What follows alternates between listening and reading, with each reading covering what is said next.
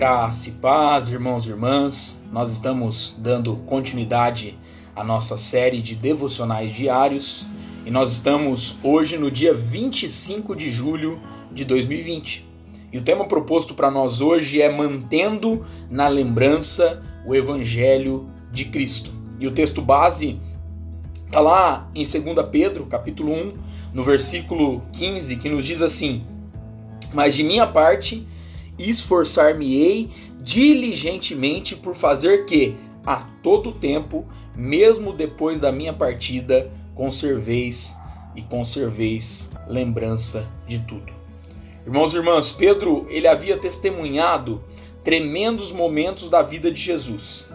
Essas situações expressavam verdades profundas a respeito do Evangelho e do Reino de Deus. Por isso, Pedro decidiu que se esforçaria ao máximo para que, depois de sua partida dessa vida, seus leitores não se esquecessem das histórias e dos ensinos essenciais que ele havia compartilhado.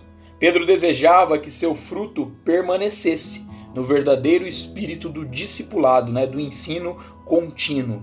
Enquanto escrevo esse pensamento, essa meditação aqui, nós podemos nos lembrar de um hino que afirma assim: da igreja, o fundamento é Cristo, o Salvador.